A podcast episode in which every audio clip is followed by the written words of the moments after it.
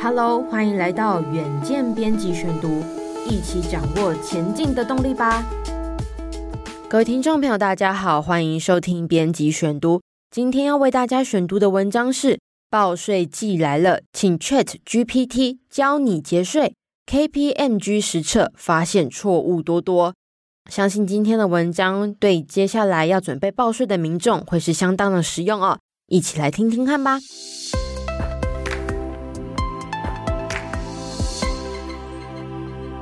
那么报税季五月开跑，烦人的报税工作，请 ChatGPT 代劳最好。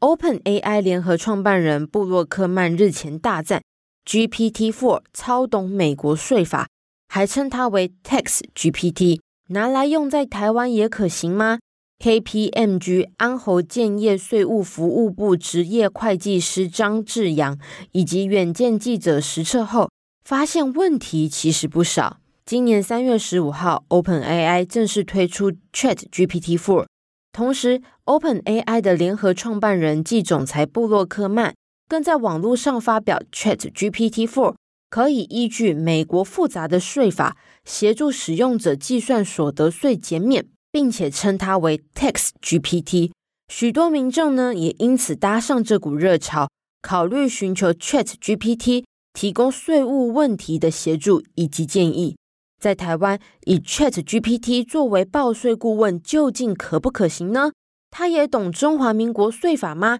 ？KPMG 安侯建业税务服务部执业会计师张志阳，实际由台湾综合所得税申报情境测试后发现，纳税人将其家庭成员、抚养状况、薪资收入、投资获利等基本资料输入 ChatGPT 后，他针对单纯的个人情况。的确能够依据台湾所得税法回答出正确的免税额及扣除额，但是对于较复杂的抚养亲属状况，例如学龄前或者是七十岁后的长辈等等，给出的答案就有所出入。此外，若再进一步询问 AI 较深入且涉及判断的问题，例如应该如何申报最有利？包括夫妻应该何必计税，或者是分开计税，实际可列举扣除项目，是否有其他节税建议等等，这些呢，ChatGPT 所提供的建议就非常的局限，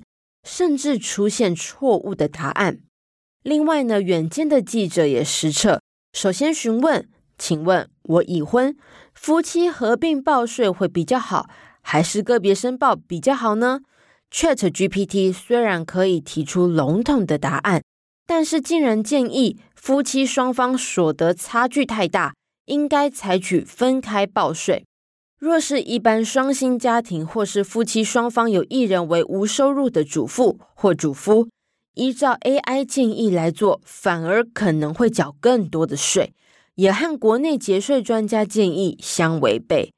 另外一个例子就是，远见的记者在询问 ChatGPT 了，请问根据中华民国税法，夫妻申报的标准扣除额、薪资所得特别扣除额分别是多少？此时 ChatGPT 就老实承认自己只有二零二一年的资讯，无法得知最新的税法。因此，一般不具备税务知识的个人，若想以询问 ChatGPT 的结果报税，其实是会有很高的风险的。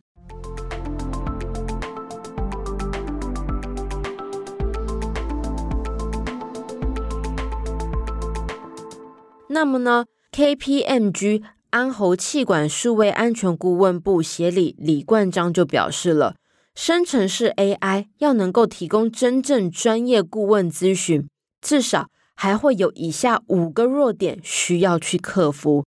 第一个就是最新规范释法能力不足。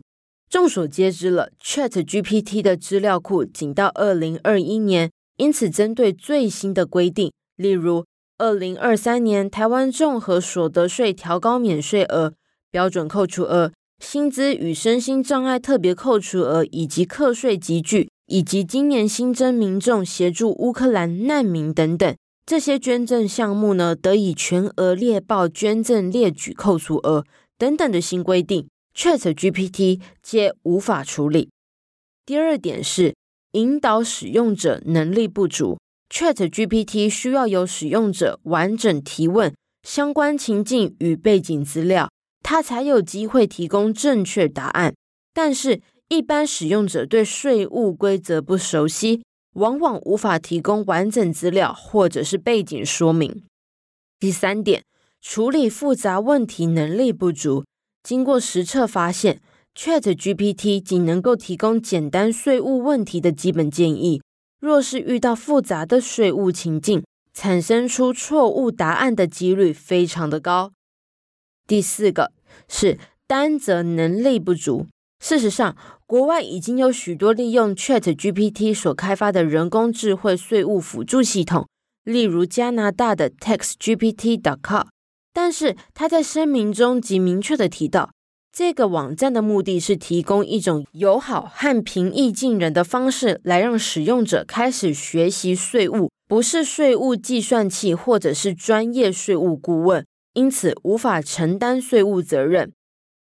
第五点就是隐私保护能力不足，报税资料涉及许多个人隐私，虽然 ChatGPT 强调不会收集使用者隐私。但是实际上，许多实验证明，系统还是会暗中记住线上提问的个资，使用者也无法确认其资料保护的能力，因此仍然存在高度隐私风险。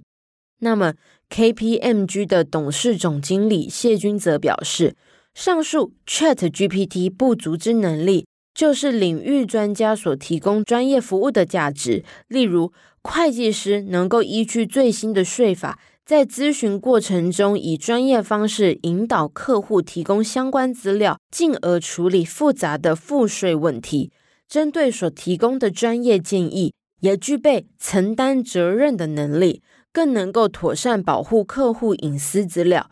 ChatGPT 在许多方面确实表现出色，能协助专业服务提供者提升效率、改善品质。但是要完全取代专业人士，目前还很有一大段的差距。以上就是今天的编辑选读。如果你喜欢远见 On Air，欢迎赞助或是留言给我们。如果想了解更多文章内容，也欢迎参考资讯栏的链接。最后，请大家每周锁定我们，陪你轻松聊财经、产业、国际大小事。下次再见，拜拜。